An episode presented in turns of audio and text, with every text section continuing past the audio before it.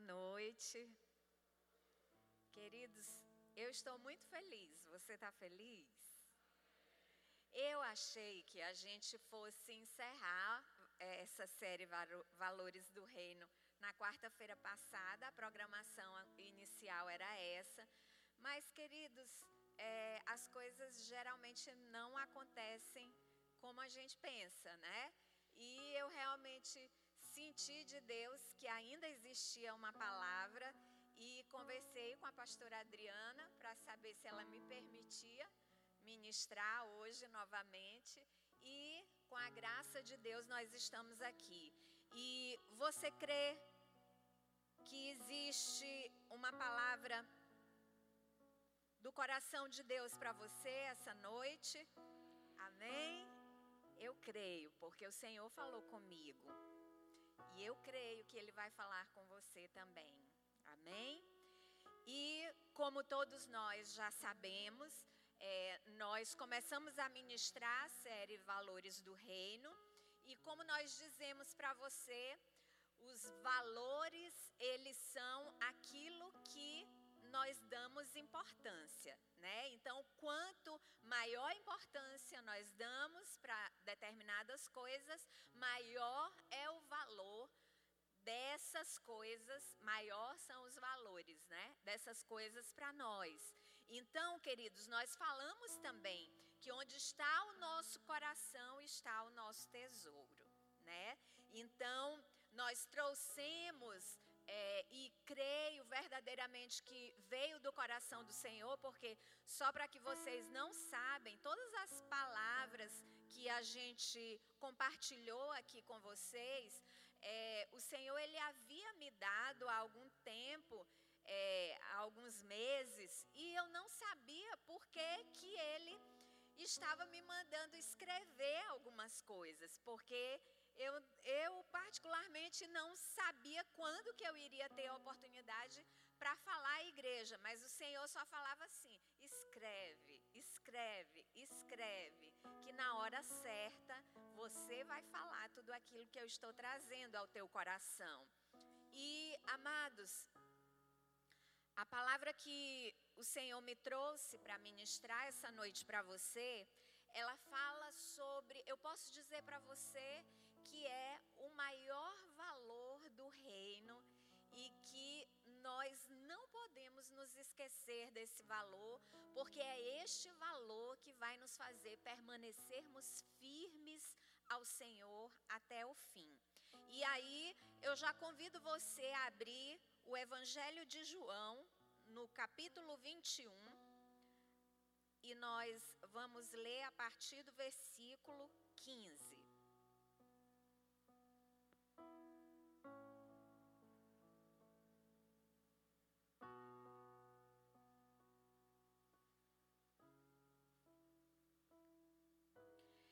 Evangelho de João, capítulo 21, a partir do versículo 15, é uma palavra muito conhecida, é um texto muito conhecido.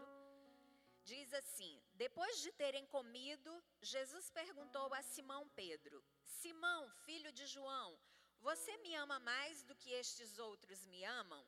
Ele respondeu: Sim, o Senhor sabe que eu amo. Jesus lhe disse: Apacente os meus cordeiros. Jesus perguntou pela segunda vez: Simão, filho de João, você me ama? Ele respondeu: Sim, o Senhor sabe que eu amo. Jesus lhe disse: Pastorei as minhas ovelhas. Pela terceira vez, Jesus lhe perguntou: Simão, filho de João, você me ama? Pedro ficou triste por Jesus ter perguntado pela terceira vez: Você me ama? E respondeu: o Senhor sabe todas as coisas, sabe que eu o amo. Jesus lhe disse: Apacente as minhas ovelhas. Em verdade, em verdade lhe digo que quando era mais moço, você se cingia e andava por onde queria. Mas quando você for velho, estenderá as mãos e outro o cingirá e o levará para onde você não quer ir. Jesus disse isso para significar com que tipo de morte Pedro havia de glorificar a Deus. Depois de falar assim, Jesus acrescentou: siga-me. Queridos, todos nós aqui, eu creio que conhecemos a história de Pedro, né? Nós sabemos que Pedro, ele foi um dos primeiros discípulos de Jesus e interessante que quando a gente é, vê o primeiro convite que Jesus fez a Pedro, lá em Mateus capítulo 4, a gente vê que o primeiro convite que Jesus dirigiu a Pedro foi: Vinde a mim e eu te farei um pescador de homens. Esse foi o primeiro convite de Jesus quando encontrou Pedro. E eu acredito, queridos, que é muito provável que na mente de Pedro esse convite ele tenha sido é, entendido como um convite relacionado ao serviço ao serviço que Pedro é, executaria é, pelo reino de Deus. E aí, interessante que nesse encontro de Jesus com Pedro, já é o encontro aqui que nós é, lemos nesse texto, já é o encontro que Jesus teve com Pedro depois de ressuscitado, né? Que aí vai lá à praia e já tinha avisado que iria encontrar os discípulos, e aí o convite, esse segundo convite de Jesus a Pedro, já não é mais o mesmo convite: vem e eu te farei um pescador de homens. Mas Jesus diz assim: Pedro, segue-me, siga-me, Pedro. E aí, queridos, é, quando Jesus ele faz esse convite a Pedro, o siga-me era um convite de Jesus para que Pedro se tornasse um discípulo dele. Veja que interessante, Pedro, ele foi um homem que fez parte dos doze discípulos mais conhecidos de Cristo.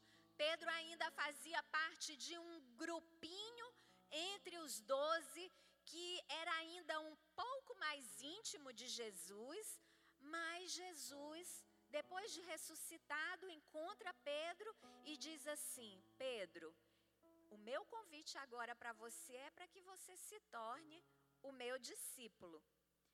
E aí a gente já falou aqui que no primeiro dia da série que a ambição maior de um discípulo é ser igual ao seu mestre, não é verdade? E aí, queridos, é,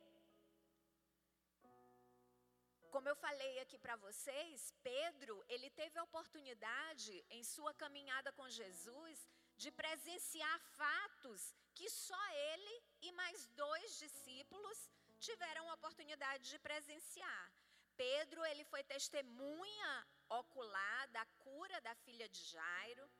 Pedro também foi o discípulo que teve a graça de presenciar a transfiguração.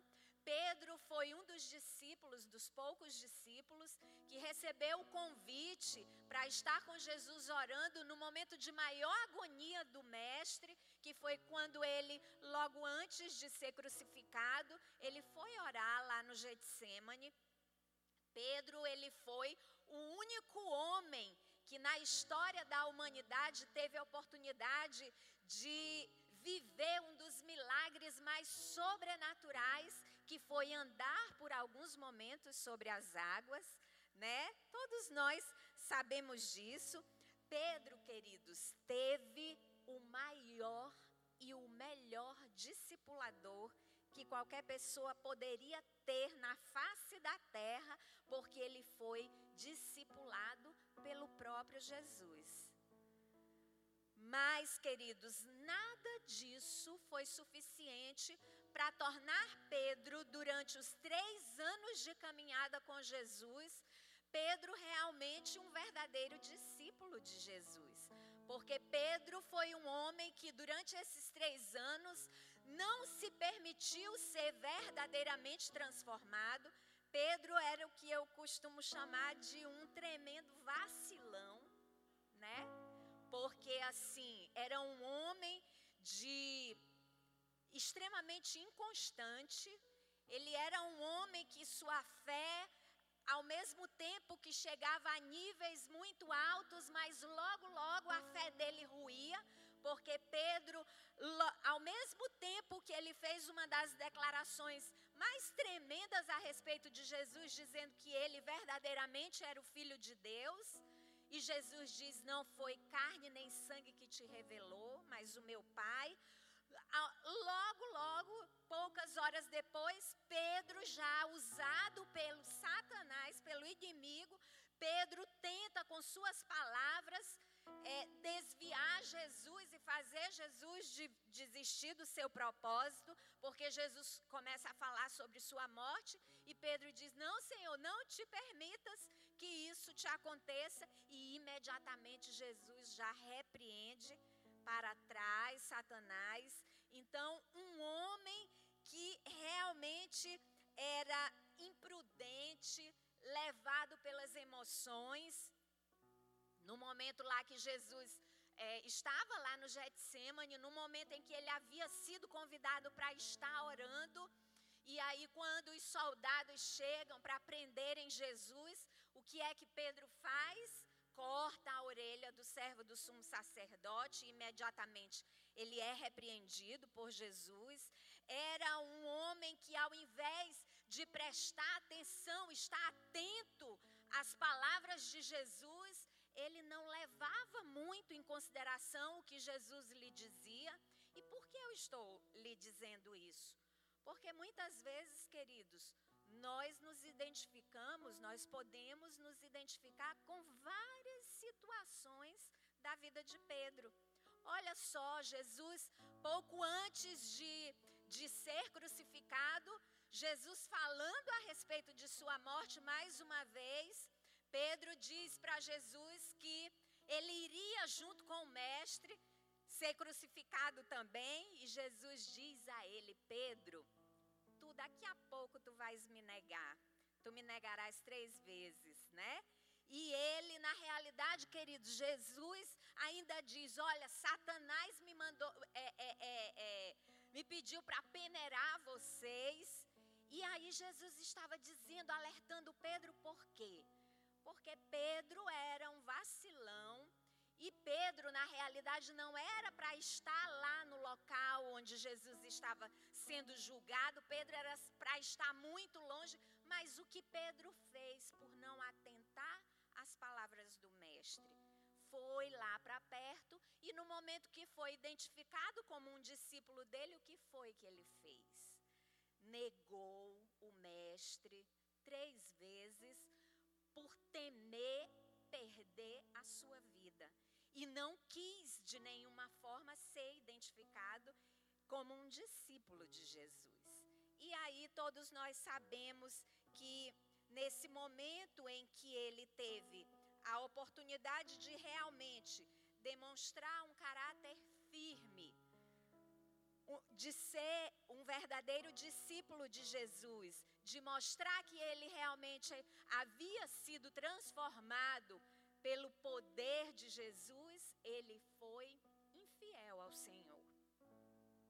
Ele foi infiel, amou mais a sua vida do que o Messias, do que o Senhor Jesus. E aí a gente sabe que depois, quando ele reconheceu isso tudo, a Bíblia diz que ele chorou amargamente. E por que que eu estou relembrando você nesse momento disso? Porque, queridos, muitas vezes nós nos apegamos a determinadas coisas, como, por exemplo, o nosso tempo de caminhada com o Senhor, o fato de vermos muitos milagres, o fato de sermos muito usados, né? O fato de, de realmente termos um certo conhecimento, mas nada disso é suficientemente forte para nos fazer permanecermos fiéis ao Senhor. Como eu falei para você, Pedro andou três anos junto com Jesus Cristo, mas isso não foi suficiente, viu? Muitos milagres viu tantas coisas, mas isso não foi suficiente para fazê-lo permanecer fiel. Não é o medo que temos de ir ao inferno, e também não é o nosso discipulador que são suficientemente poderosos para nos fazer permanecermos fiéis ao Senhor até o fim. Nada disso tem poder suficiente para nos sustentar. E que nós entendemos através da palavra de Deus é que Pedro e os outros discípulos, queridos, eles na realidade caminharam com Jesus, mas eles não atentavam e nem discerniam muitas coisas que Jesus dizia. Porque por diversas vezes Jesus falou que iria morrer, que o reino dele não era desse mundo, que ele iria morrer, mas que ele ressuscitaria ao terceiro dia. Mas veja só qual era o entendimento que os discípulos tinham a respeito do propósito da vinda de Cristo naqueles dias. Abra sua Bíblia em Lucas capítulo 24. Esse texto ele se refere ao encontro que Jesus teve com os discípulos que estavam lá a caminho de Emaús, falando a respeito da morte, de tudo que tinha acontecido com Jesus, e em certo momento, Jesus ressuscitado encontra aqueles discípulos nesse caminho, e aí o que é que Jesus fala com eles. A partir do versículo 17 diz assim: Então ele lhes perguntou: O que é que vocês estão discutindo pelo caminho? E eles pararam entristecidos. Isso. E eles pararam entristecidos. Um, porém, chamado Cleopas, respondeu: Será que você é o único que esteve em Jerusalém e não sabe o que aconteceu lá nesses últimos dias? Ele lhes perguntou: Do que se trata? Eles explicaram: Aquilo que aconteceu com Jesus o Nazareno, que era profeta, poderoso em obras e palavras diante de Deus e de todo o povo. E como os principais sacerdotes e as nossas autoridades o entregaram para ser condenado à morte e o crucificaram. Nós esperávamos que fosse ele quem havia de redimir Israel. Mas depois de tudo isto, já estamos no terceiro dia desde que essas coisas aconteceram. Olha só, queridos, o que esses discípulos, mesmo depois de três anos de caminhada com Jesus, entendiam a respeito de quem era Jesus e a respeito do ministério e do propósito de Jesus. Eles dizem, eles se referem a Jesus apenas como um grande profeta. E não como aquele que verdadeiramente era o Filho de Deus que havia de vir. Além disso, veja qual era a expectativa daqueles homens e o que eles esperavam que Jesus realmente tivesse vindo fazer. Como eles dizem no versículo 21, nós esperávamos que fosse ele quem havia de redimir Israel, ou seja, nós esperávamos que ele fosse aquele governante, como Davi foi, e que iria nos tirar do domínio dos romanos e devolver o reino a Israel. Então, aqueles homens, queridos, é, demonstraram que o entendimento que eles tinham a respeito do governo de Jesus não tinha nada a ver com governo nem um reino espiritual, mas como um governo terreno. Ou seja, o coração desses homens estava tão vinculado às coisas do mundo, a esperança deles estava tão ligada nas coisas da terra que eles não conseguiam compreender e nem entender aquilo que Jesus falava para eles. Mesmo Jesus falando várias vezes a mesma coisa. A esperança deles estava num governo terreno, em coisas aqui da terra. nós voltamos àquela palavra que por tantas vezes eu repeti aqui. Onde está o nosso coração, está o nosso tesouro. E aonde está o nosso coração, está a nossa capacidade de enxergar. Se o nosso coração está apenas nas coisas terrenas, nós vamos viver e nós vamos caminhar apenas pelas coisas da terra. Nós não iremos conseguir enxergar muito longe. Os nossos olhos só alcançarão aquilo que é terreno. Aqueles discípulos é como se eles estivessem andando com Jesus, mas estivessem cegos em relação às coisas espirituais. Quando o coração está fixo às coisas terrenas, é muito difícil enxergarmos as coisas espirituais. Por isso a palavra de Deus diz que o homem natural não aceita as coisas do Espírito de Deus porque eles são loucura.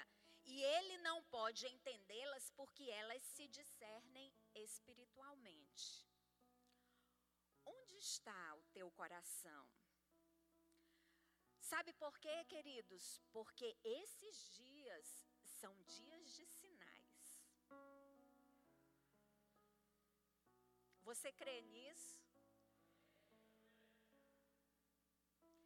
Esse dia, esses dias são dias de sinais e de diversos cumprimentos da palavra de Deus. Onde está o teu coração?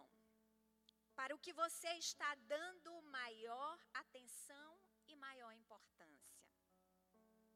Porque estamos vivendo em dias de cumprimento da palavra de Deus e de vários sinais que devem nos alertar para a importância da nossa vida espiritual, mas infelizmente temos visto tantas pessoas apegadas à vida física, à vida terrena, tentando segurar a sua vida terrena com todas as forças e esquecendo a vida espiritual, negligenciando e muitos deixando morrer a sua vida espiritual.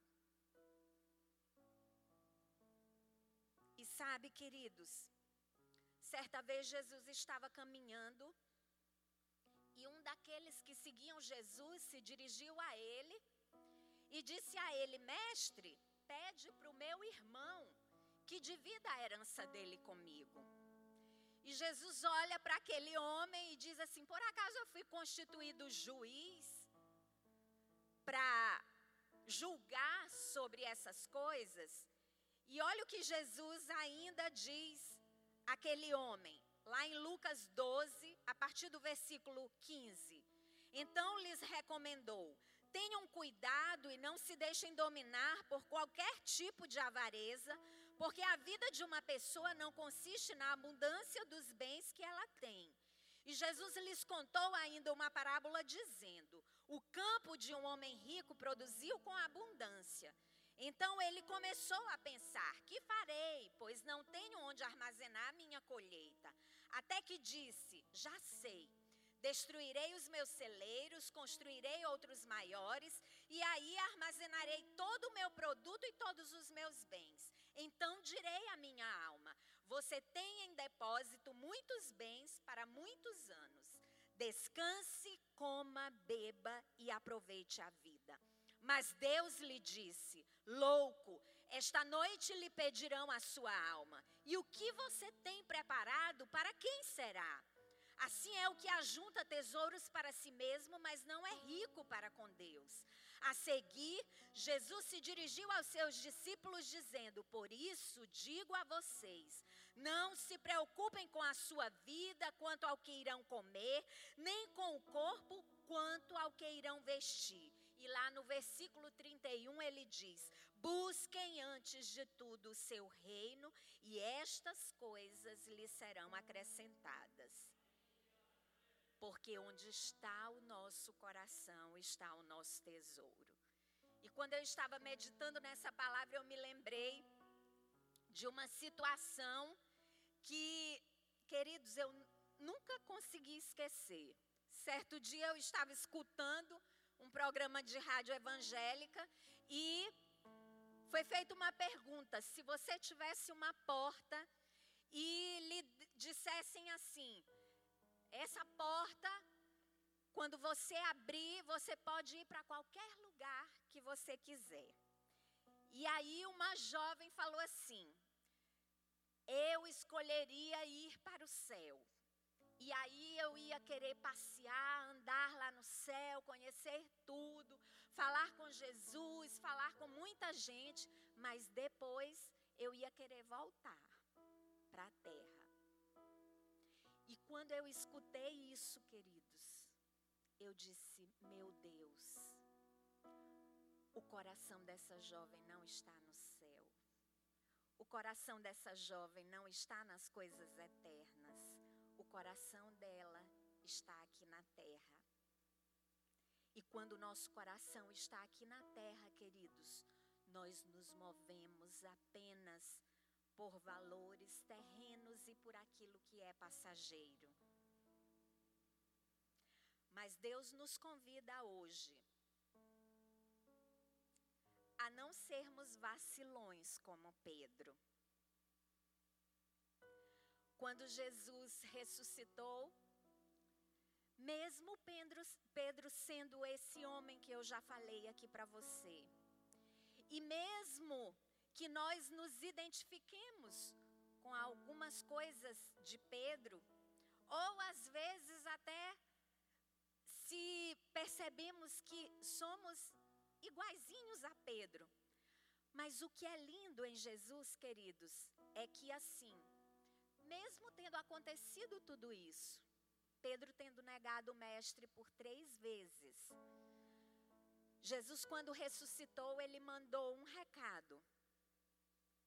Um recado para todos os discípulos, mas ele fez questão de dizer assim: olha, digam aos discípulos e a Pedro, e a Pedro, que eu vou encontrá-los lá na praia. E digam para eles irem lá. E sabe o que isso significa para mim, para você, queridos?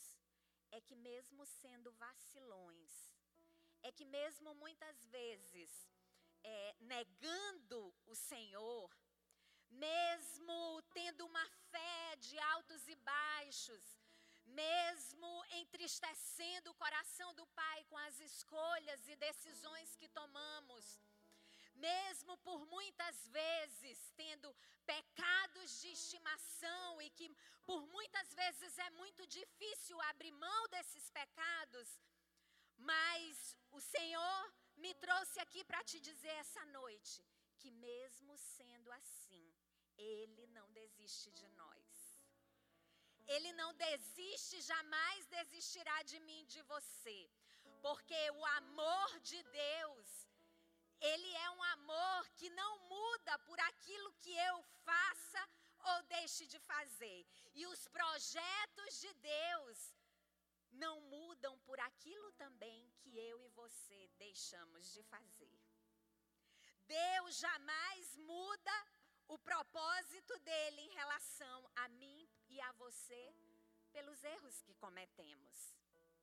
Por isso, ele não desistiu e jamais desistiria de Pedro.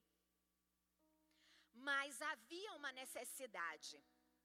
Jesus via que Pedro precisava ter ainda um encontro com ele porque faltava algo para Pedro. A infidelidade de Pedro era porque faltava alguma coisa suficientemente forte para transformar a vida daquele homem. E aí por isso que Jesus manda esse recado e quando Jesus está lá na praia, que Pedro se dirige até Jesus, Pedro já estava pescando e é muito provável pelo convite que Jesus faz a ele de segui-lo, ou seja, de tornar-se um discípulo dele, o mais provável é que Pedro já havia desistido de ser um discípulo do Mestre. E aí, quando Pedro corre ao encontro de Jesus, Jesus já estava lá esperando Pedro com pão peixe e fogo. E o pão, queridos, quando Jesus apresenta isso a Pedro, o pão, ele simboliza a palavra. Jesus estava querendo dizer para Pedro: Olha, Pedro, isso aqui é o que te falta. E você não pode mais se permitir viver sem isso. Te falta pão, que é a palavra, isso jamais poderá te faltar mais. Te falta peixe, mas você não pode mais se permitir viver sem esse peixe, que é o evangelho das boas novas de salvação, e você se torna responsável de transmitir a outros, de levar a outros essa palavra que são as boas novas de salvação e também o fogo que representa o espírito. Mas, queridos, havia também uma fogueira ali, havia brasas, havia ali alguma coisa que queimava. E aí, quando Jesus começa a travar esse diálogo com Pedro a respeito do amor, o que Jesus queria mostrar para Pedro e que seria o combustível para que o fogo jamais se apagasse da vida de Pedro, e é o que também o Senhor quer nos falar essa noite: que existe um combustível para fazer com que esse fogo, que já foi derramado sobre mim por você, e em você, existe um combustível que jamais fará com que esse fogo se apague de nossas vidas. E esse combustível é o amor. Queridos, e nós somos responsáveis por não deixar esse fogo se apagar. E o combustível para esse fogo é o amor. Porque a palavra de Deus nos diz que o vínculo de toda perfeição o que nos mantém ligados a outros, eternamente ligados e unidos a outros, é o amor. Por isso que eu costumo dizer que se uma mulher ela quer ter segurança de que nunca será traída pelo seu marido, ela tem que ter certeza de que o primeiro amor na vida do seu marido é o Senhor. Porque um homem, ele não trai apenas e simplesmente por amar uma mulher, mas acima de tudo por amar o Senhor. Porque o vínculo da perfeição é o amor. E a Bíblia diz que as línguas podem acabar, as profecias podem acabar, mas o que jamais acaba é o amor. É o amor que nos torna fiéis a Ele. É o amor que fará com que permaneçamos fiéis a Ele até o fim. E é isso que faltava na vida de Pedro. O vínculo de toda perfeição é o amor. E Jesus, quando começa a falar a Pedro, ele diz: Pedro, te falta o combustível para manter o fogo sempre aceso. E o que falta, se falta a você, porque nós estamos vivendo dias em que estamos vendo muitas pessoas desanimarem da caminhada, muitas pessoas não terem mais forças para continuar, muitas pessoas desistindo, num momento em que os sinais são tão evidentes de que o nosso rei está voltando. Falta amor, queridos.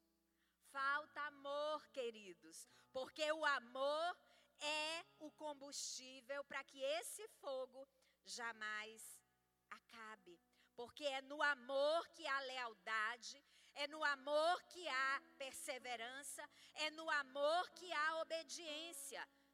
E foi o amor, conhecendo o poder e a importância do amor, que fez com que esses homens eles permanecessem fiéis a Jesus e crescem na promessa que Jesus havia deixado para eles antes de subir ao céu. O que foi que Jesus falou? Ficai em Jerusalém, porque eu vou enviar o consolador e vocês não estarão sós.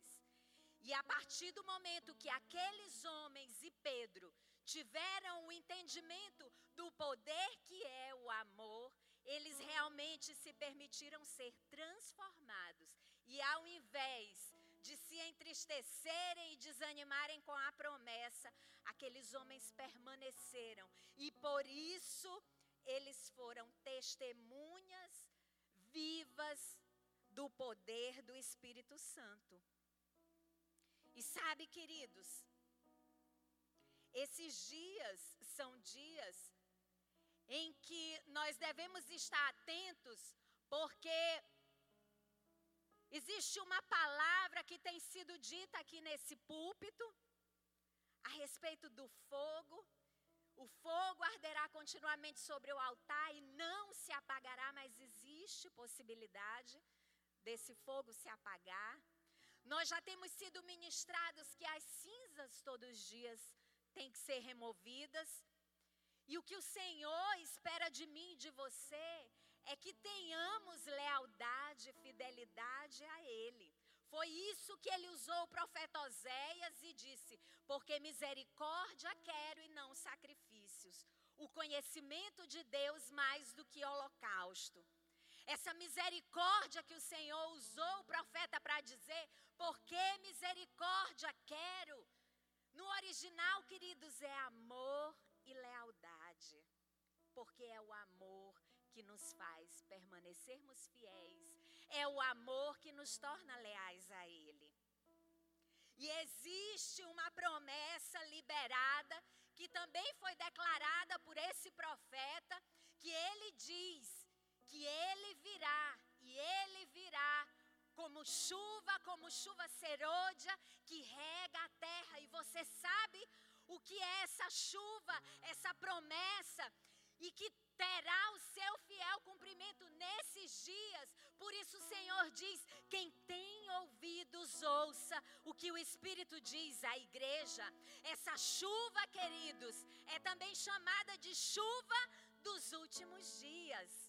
E é esta chuva que está vindo sobre nós, sobre todos aqueles que não permitirem que o seu fogo ele se apague. É a chuva dos últimos dias que vem sobre nós para trazer o amadurecimento, o fortalecimento para permanecermos fiéis a Ele até o fim. E a chuva serôdia, queridos, naquela época, ela vinha para tornar os frutos verdes em frutos maduros, porque apenas frutos maduros é que estão aptos para colheita. E eu quero te dizer que esses dias são dias em que Deus está trazendo um avivamento, essa chuva dos últimos dias, para nos tornar maduros, para nos tornar fiéis, para nos tornar leais, para que a gente não permita que nada venha nos fazer desistir dele. Para que nada venha nos fazer desanimar para que permaneçamos fiéis até o fim. A chuva dos últimos dias, a chuva do amor e a chuva do amadurecimento. Porque também, conforme o próprio Pedro declara, lá em Atos dos Apóstolos, capítulo 2, a partir do versículo 16, ele disse: Mas o que está acontecendo é o que foi dito por meio do profeta Joel. E acontecerá nos últimos dias, diz Deus, que derramarei o meu espírito sobre toda a humanidade. Os as filhas de vocês profetizarão. Os seus jovens terão visões e os seus velhos sonharão. Até sobre os meus servos e sobre as minhas servas derramarei o meu espírito naqueles dias e profetizarão. Mostrarei prodígios em cima no céu e sinais embaixo na terra: sangue, fogo e nuvens de fumaça. O sol se transformará em trevas e a lua em sangue antes que venha o grande e glorioso dia do Senhor. Eu quero te dizer que esta chuva, que é promessa de Deus para esses dias, ela virá para abrir os nossos olhos, não somente para aquilo que o profeta diz, conheçamos ao Senhor. Porque conhecer está nesse primeiro nível de conhecimento de Deus, é entender o Senhor apenas pela nossa razão, é compreender quem Ele é, aquilo que muitas vezes os discípulos declaravam, mas não conseguiram entender a verdadeira grandeza e o verdadeiro tamanho e profundidade de quem verdadeiramente era o Filho de Deus. Mas o Senhor nos chama para um nível mais profundo, que é prosseguir no conhecimento dEle.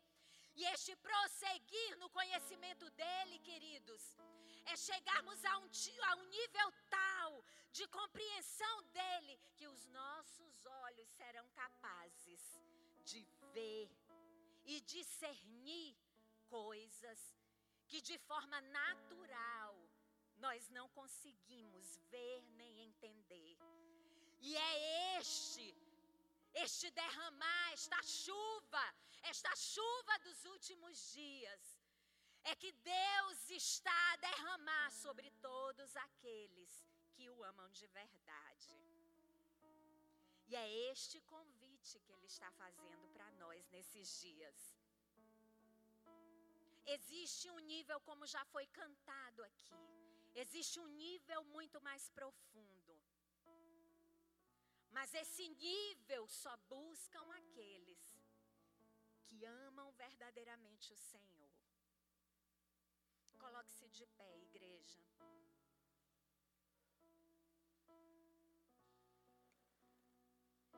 Queridos, não existe mais tempo de nos contentarmos com pouco. Não existe mais tempo de caminharmos da mesma maneira durante anos e anos e anos. Existe um tempo e esse tempo é agora. E que são dias de sinais. E que o Senhor deseja que eu e você consiga discernir tudo isso que está acontecendo. Porque são sinais de que Ele está voltando. E somente compreendendo e entendendo tudo isso que está acontecendo, é que nós conseguiremos caminhar e nos mover com o coração fixo nas coisas que são eternas. Não existe mais tempo de você estar preso a esta vida terrena, porque tudo que está aqui vai passar, um dia terá fim. Mas só existe uma vida que será eterna que é a vida que Ele está nos convidando para desfrutarmos com Ele. E o tempo não é amanhã, não é depois, o tempo é agora. Ele está nos convidando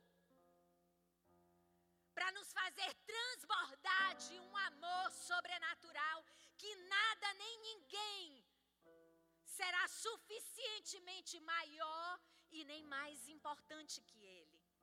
Ele está nos convidando para que todos os dias nós nos abasteçamos de amor, porque o combustível para fazer com que o fogo, o fogo que existe no céu, o fogo que transborda dos olhos de Deus, porque a palavra diz que o nosso Deus e nós cantamos que ele tem olhos de fogo.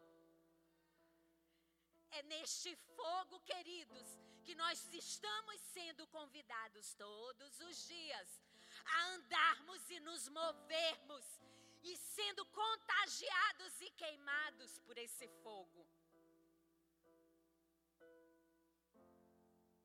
Porque Paulo nos convida a sermos fervorosos de espírito servindo ao Senhor.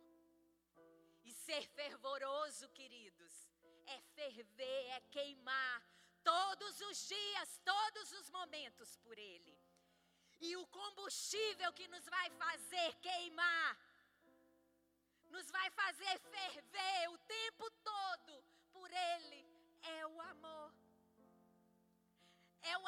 que nos faz queimar quando um homem ama uma mulher, quando uma mulher ama um homem. Mas o amor que Ele quer de mim, de você, é um amor que vai além disso tudo. E Ele te convida hoje a transbordar nesse amor. Porque a chuva dos últimos dias, que foi profetizada pelo profeta Oséias, por Joel, essa chuva é para mim e para você. É a chuva dos últimos dias, para que tenhamos capacidade de ver, para que tenhamos capacidade de discernir, e que nada venha nos confundir, queridos, porque muitos estão sendo confundidos. Muitos estão dando maior valor ao que não deve ser valorizado, ao que vai perecer.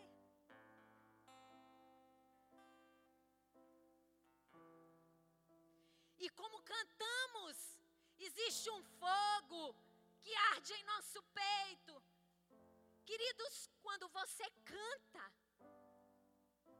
é isso que verdadeiramente você vive, é isso que verdadeiramente você declara como verdade a Ele.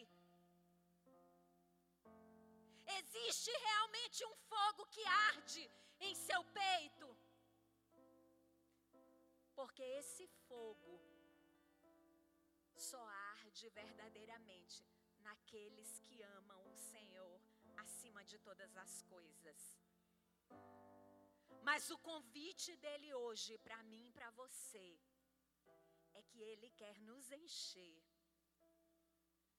Ele quer nos fazer transbordar. Se te falta amor, este momento é o momento em que ele nos convida, como ele fez o convite a Pedro venha, siga-me, se torne um discípulo, eu vou te fazer transbordar de amor por mim. Queridos, isso é o mínimo que nós podemos oferecer a um Deus tão perfeito, a um Deus tão maravilhoso. Quando conseguimos alcançar a grandeza e a beleza que há o nosso Deus.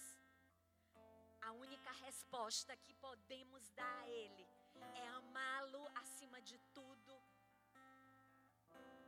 acima das nossas tristezas, acima das nossas alegrias, acima das nossas dificuldades, acima daquilo que é bom, daquilo que é prazeroso, acima de tudo. acima de tudo.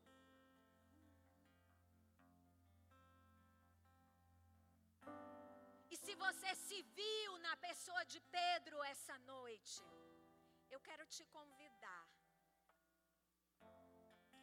Nessas três últimas quartas-feiras, eu não fiz um convite para ninguém vir aqui à frente. Mas essa noite eu quero te convidar, porque essa noite existe um transbordar do trono de Deus. Existe um fogo que queima. Existe um fogo que já está sendo liberado. E o Senhor quer fazer transbordar em mim e em você. E essa noite Ele está te fazendo esse convite. E se você quiser receber mais dele, se você quer ser contagiado por esse fogo, vem aqui à frente. Vem aqui à frente. Oh, aleluia. Oh, aleluia. Oh,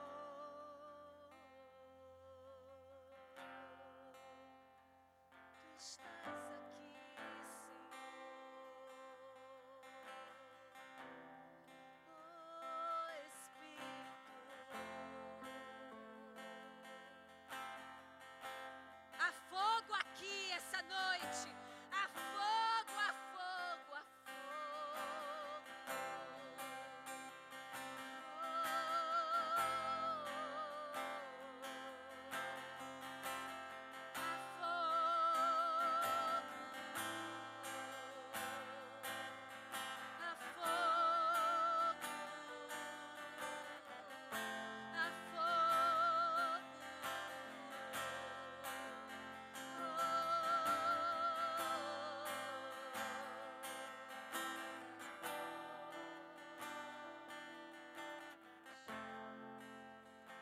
Enche esse ambiente, enche esse lugar.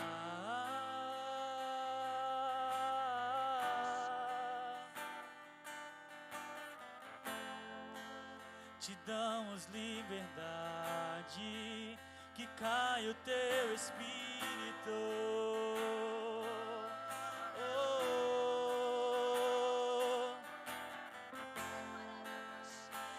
Enche esse ambiente, enche esse lugar.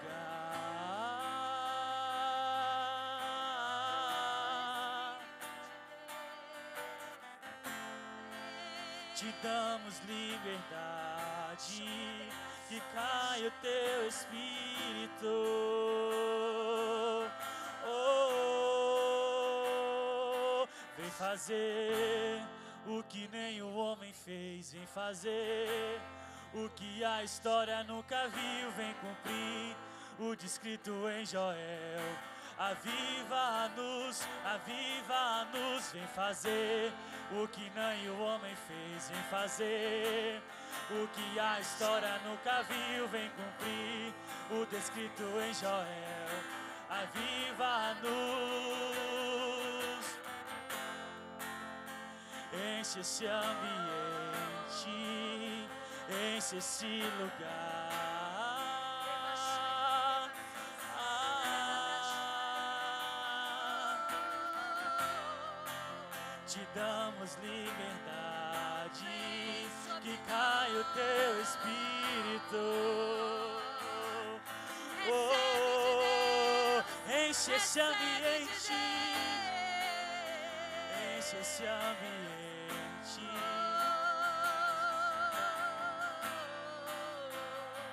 Ele está aqui, Ele passeia no meio de nós. Te Aleluia. damos liberdade, Tens liberdade, caia o teu espírito. Oh, Vem enche esse ambiente, enche esse ambiente, enche esse lugar. Te damos liberdade, Senhor. Oh, aleluia. te damos liberdade, que caia o teu espírito. Oh, vem fazer, vem fazer o que nem o homem fez, vem fazer o que a história nunca viu, vem cumprir o descrito em Joel. Aviva-nos, aviva-nos, vem fazer o que nem o homem fez, vem fazer o que nem Vem cumprir o escrito descrito em Joel. Aviva-nos, vem fazer, vem fazer Recebe de nem o Deus homem essa fez, noite. fazer Seja o que a história nunca pelo viu, vem poder do amor, o pelo fogo em que Joel. transborda, pelo fogo, pelo fogo que vem do Espírito Santo de o que o Deus. homem fez, vem fazer o que a história Não queira viu, mais ser a mesma pessoa. Seja transformado pelo poder do amor, como Pedro foi. Seja poder do Espírito que está sendo liberado sobre mim, sobre você. O fogo, o fogo que consome o pecado, o fogo que consome a frieza, o fogo que consome toda dúvida. Recebe poder, recebe poder, recebe poder. O Senhor conta comigo e com você para nos usar como Ele usou Pedro. Pedro foi revestido de poder. Por onde ele passava havia milagres.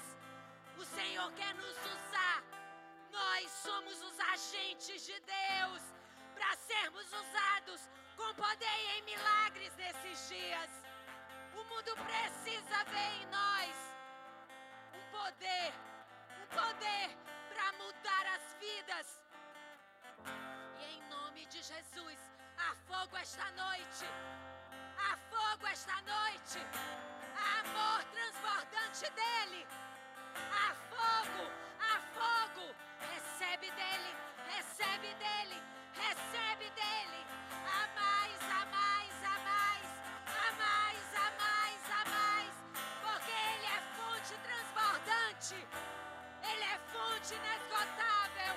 Ele é fonte inesgotável. E ele tem amor transbordante, amor inesgotável. Oh, recebe dele, recebe dele, recebe dele. Oh, aleluia. seja agora, vem derrama o teu espírito, que seja hoje, que seja agora, vem derrama o teu espírito, que seja hoje, que seja agora, vem derrama seja hoje, que seja agora, vem derrama que seja hoje, que seja agora, vem derrama o teu espírito, que seja hoje,